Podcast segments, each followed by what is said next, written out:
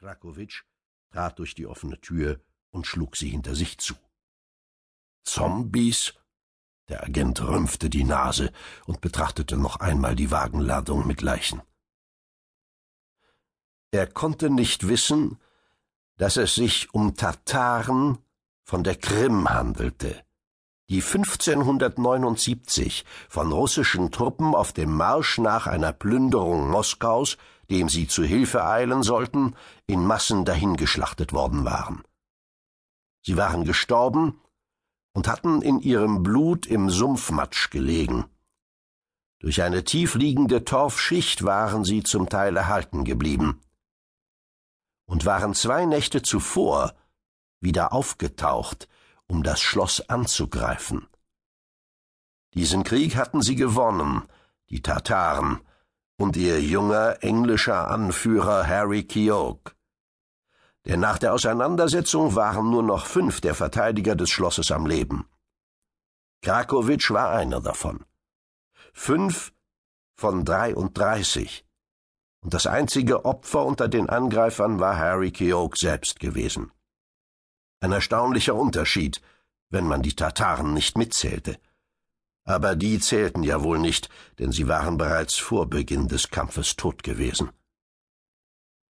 Daran musste Krakowitsch denken, als er den Teil des Geländes betrat, der einst der gepflasterte Innenhof gewesen war.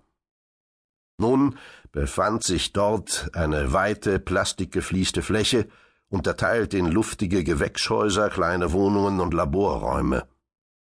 Hier hatten Angehörige des experimentellen Dezernats unter vergleichsweise bequemen Bedingungen ihre esoterischen Talente untersucht und geübt. Noch vor 48 Stunden war hier alles in Ordnung gewesen.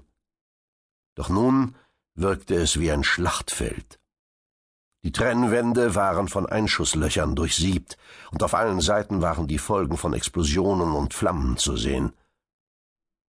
In einer weitgehend von Trümmern geräumten Zone hatte man einen Tisch aufgestellt, auf dem das klingelnde Telefon stand. Krakowitsch ging darauf zu, blieb jedoch stehen, um zuerst einmal ein großes Stück einer Stellwand zur Seite zu schleifen, das ihm den Weg versperrte. Darunter Vergraben unter Gipsbrocken und den Überresten eines zerbrochenen Stuhls lag ein abgerissener Arm mit der dazugehörigen Hand wie eine riesige graue gepuderte Schnecke. Das Fleisch war verschrumpelt, braun wie Leder verfärbt, und der herausstehende Schultergelenkknochen schimmerte blütenweiß.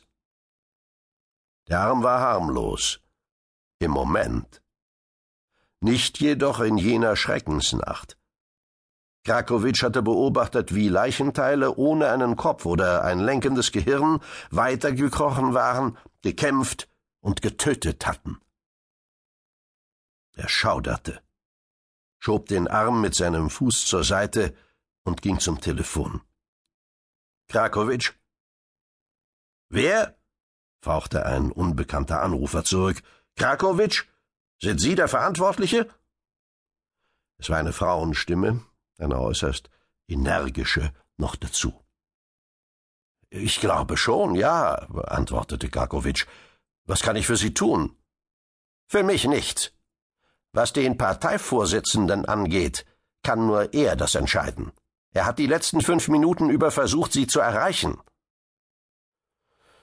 Krakowitsch war müde.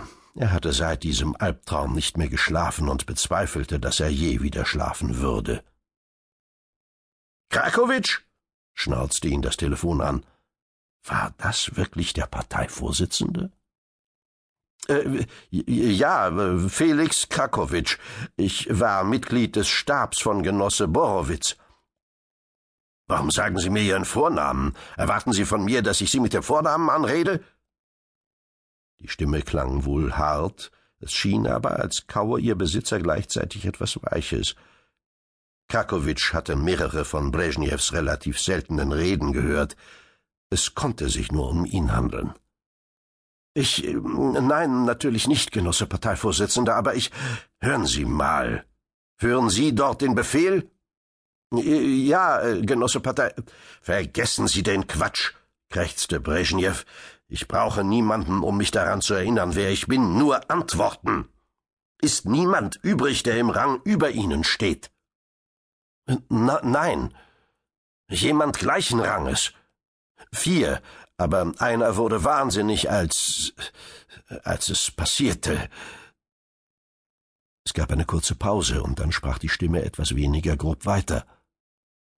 Wissen Sie, dass Borowitz tot ist? Ja, ein Nachbar fand ihn in seiner Datscha in Sukowka. Der Nachbar war ein Ex-KGBler und setzte sich mit Genosse Andropow in Verbindung, der einen Mann herschickte. Er ist jetzt hier. Boris Dragosani. Was ist mit ihm? fuhr Breschnews undeutliche Stimme fort. Tot. Gott sei Dank. Wie war das? Sie sind froh, dass einer Ihrer Genossen tot ist? Äh, ich. Äh, ja, ich bin froh. Krakowitsch war zu müde, um irgendetwas anderes als die Wahrheit zu sagen. Ich glaube, dass er ein Teil unseres Verhängnisses war. Zumindest bin ich der Meinung, er hat es über uns gebracht. Seine Leiche ist noch hier, genauso die Leichen unserer anderen Toten und die von Harry Keogh, den wir für einen britischen Agenten halten, und dazu noch die Tartaren? Brezhnevs Stimme klang nun sehr ruhig. Krakowitsch, ähm, Felix, sagten Sie, ich habe die Aussagen der anderen gelesen.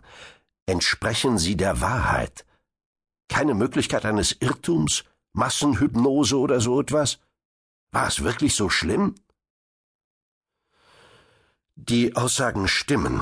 Es war wirklich so schlimm. Felix, hören Sie zu. Nehmen Sie die Dinge in die Hand. Ich meine Sie persönlich. Ich will nicht, dass man das E-Dezernat schließt. Krakowitsch rang nach Worten. Ich, Tovaritsch, ich meine, schaffen Sie das? Krakowitsch war nicht verrückt. Es war eine einmalige Chance. Es wird Jahre dauern, aber ja, ich werde mich bemühen. Gut. Aber wenn Sie das übernehmen wollen, müssen Sie schon mehr tun, als sich nur bemühen, Felix. Lassen Sie mich wissen, was Sie benötigen. Das Erste, was ich will, sind Antworten. Aber ich bin der Einzige, der diese Antworten erhält, verstehen Sie? Es darf kein Leck geben. Das erinnert mich an etwas, sagten Sie nicht, es sei gerade jemand vom KGB bei Ihnen? Er ist draußen vor dem Haus. Holen Sie ihn ans Telefon, ich will sofort mit ihm sprechen. Krakowitsch wollte schon zur Tür gehen, doch in dem Moment öffnete sie sich und der Gesuchte trat ein.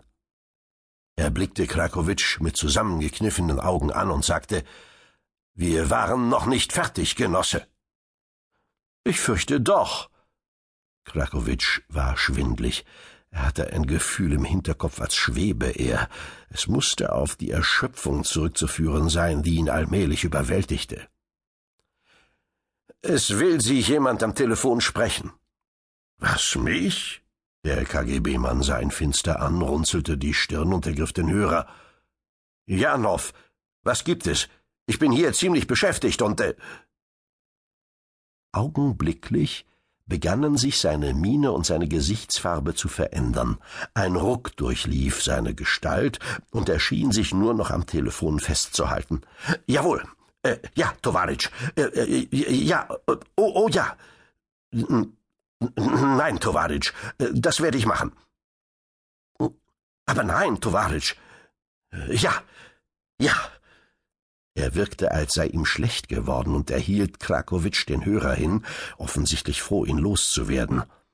Als Krakowitsch ihm den Hörer abnahm, zischte der Agent bösartig. Narr, das ist der Parteivorsitzende. Krakowitsch sagte betont lässig, Hier ist wieder Krakowitsch, worauf er sofort dem KGB-Mann wieder den Hörer ans Ohr hielt, damit er verstehen konnte, was Brezhnev sagte. Felix, ist das Arschloch schon weg? Diesmal war es der Geheimagent, dem die Kinnlade herunterklappte. Er geht gerade, antwortete Krakowitsch. Er nickte ruckartig in Richtung der Tür. Raus! Und behalten Sie im Gedächtnis, was Ihnen der Parteivorsitzende zu sagen hatte, zu Ihrem eigenen Besten. Der KGBler schüttelte wie betäubt den Kopf und hastete zur Tür.